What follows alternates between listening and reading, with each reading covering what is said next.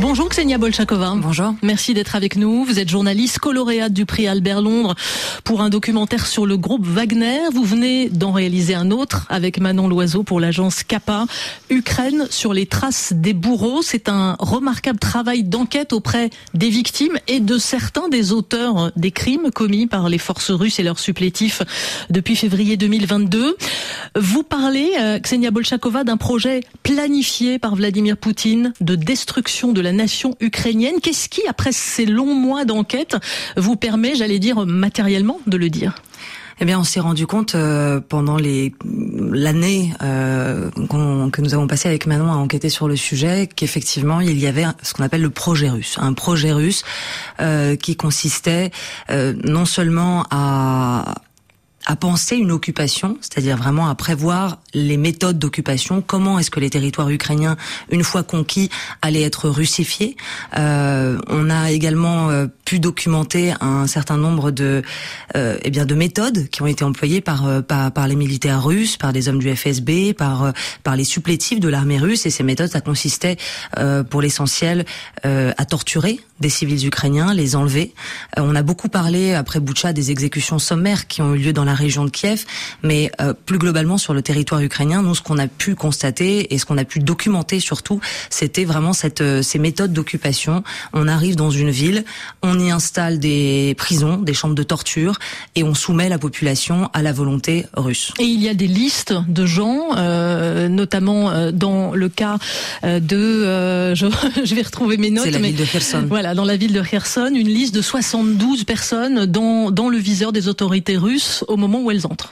Alors, ce qui est intéressant avec ces listes, c'est que nous, au départ, on pensait que c'était vraiment une légende urbaine, qu'elle, euh, tout le monde nous parlait de ces listes. Les Ukrainiens disaient les Russes arrivent avec des listes de personnes à arrêter, torturer, mmh. Mmh. Euh, abattre. Et pendant des mois et des mois, on a, on a cherché ces listes. Et finalement, euh, une de nos sources nous en a fourni une qui concernait la ville de Kherson. Et ce qui était intéressant sur cette liste, c'est qu'elle avait été écrite par un collabo. C'est-à-dire que c'était un, un, Ukrainien, un ancien député, qui avait euh, pris le parti des Russes dès 2014 et les premiers bruits de bottes euh, dans le Donbass et les premiers euh, combats entre les séparatistes et les forces pro-ukrainiennes. Et ce collabo a donc composé une liste de 72 noms. Il l'a écrite avant le début de l'invasion russe, donc ce qui parle aussi de, de, de projet et de préméditation. Et il l'a fourni aux autorités russes et aux forces d'occupation. Sur cette liste, il y avait des hommes politiques pro-ukrainiens, des journalistes, des activistes, des défenseurs des droits de l'homme des profils assez différents, mais qui étaient euh, voilà dans le collimateur des Russes et qui pour la plupart ont été arrêtés, pour la plupart ont été détenus. Certaines personnes d'ailleurs euh, ont disparu des radars et certaines personnes sont mortes parmi les preuves matérielles que vous avez pu collecter, donc ces listes effectivement c'en est une, et quelle et quelle preuve? Euh, Un de des témoins que vous rencontrez à Boucha au début du documentaire, mhm. Alexander Kolovalov, qui a perdu son frère, lui, euh, vous a montré les balises GPS des soldats russes, donc qu'il a récupéré dans les dans, dans les décombres de la de, de la ville, et ces balises montrent que ces soldats étaient positionnés au Bélarus euh, des semaines avant le 24 février 2022, au moment même où Vladimir Poutine disait pas du tout, il n'y a pas de projet d'invasion, etc., etc. Ça aussi, ça fait partie des preuves collectées. Ça fait partie des preuves. On, se souvient à ce moment-là, il y a les fameux euh, entraînements militaires et exercices conjoints entre l'armée euh, du Bélarus et l'armée russe. Et à ce moment-là, les officiels de ces deux pays répètent à qui veut l'entendre, il n'y a aucun projet euh, d'invasion, il n'y aura pas de guerre, on est juste en train de faire des petits exercices militaires entre nous et tout ira bien. Et, euh, et, la balise en question que récupère notre notre personnage, elle prouve deux choses, c'est que euh, alors non seulement des unités d'infanterie d'attaque étaient positionnées au Bélarus, des unités russes, et en plus les mouvements des troupes, donc quelques semaines, quelques jours avant le 24 février 2022, montrent qu'ils se dirigeaient bien vers la frontière ukrainienne et qu'il y avait bien donc un projet d'invasion décision.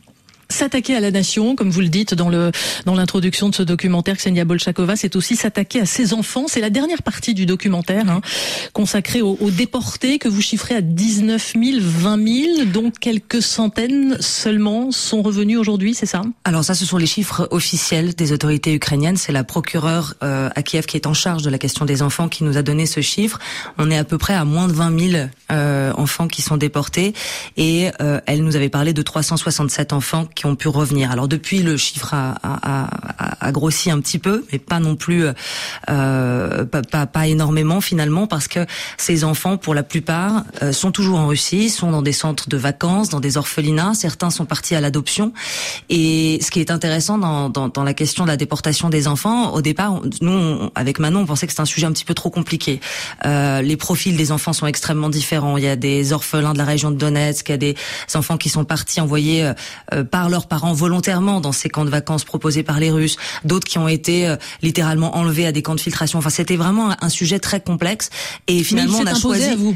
Il s'est imposé à nous pour la simple et bonne raison que le tribunal pénal international a émis un mandat d'arrêt contre Vladimir Poutine et sa commissaire aux droits de l'enfant. C'est le chef d'accusation aujourd'hui de la part du, du, de la Cour pénale internationale concernant Vladimir Poutine. Ce sont ces déportations d'enfants. Ce sont ces déportations et la raison est simple, c'est que en mettant sa signature sur un oukase qui facilite la naturalisation des enfants ukrainiens pour les faire devenir russes, mhm. facilitant ainsi leurs adoptions, euh, Poutine commet un acte criminel. Il pose sa signature sous ce document et c'est un des seuls crimes de guerre auquel on peut personnellement le relier. Et ce sont euh, des enfants qui sont, vous le montrez très bien, hein, instrumentalisés par euh, par la propagande. Hein. on les voit recevoir euh, des bracelets de cadeaux de la part des, des officiels russes.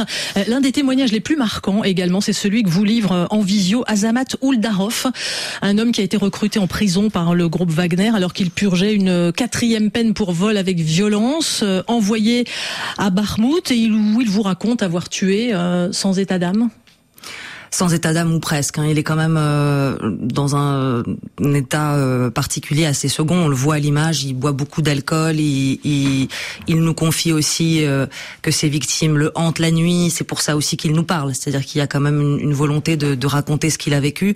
Mais c'est quand même aussi quelqu'un qui nous raconte avoir tué des enfants, avoir ouvert le feu pour éliminer entre 250 et 300 personnes dans un sous-sol à Barmouth.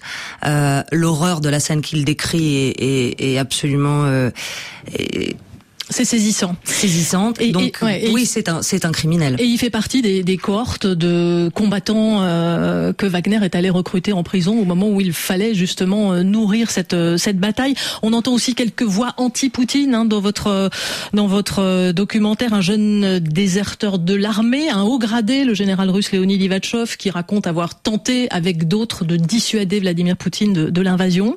on l'a dit, vous racontez les exécutions sommaires, la torture à l'électricité la déportation.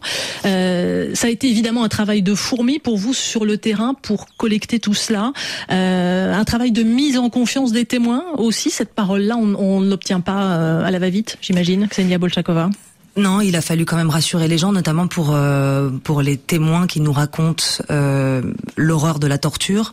Lorsque nous arrivons à Izium, euh, la ville où nous avons tourné ces témoignages, ça faisait à peine une semaine qu'elle avait été libérée par les forces ukrainiennes et la plupart des gens avaient extrêmement peur que les Russes reviennent.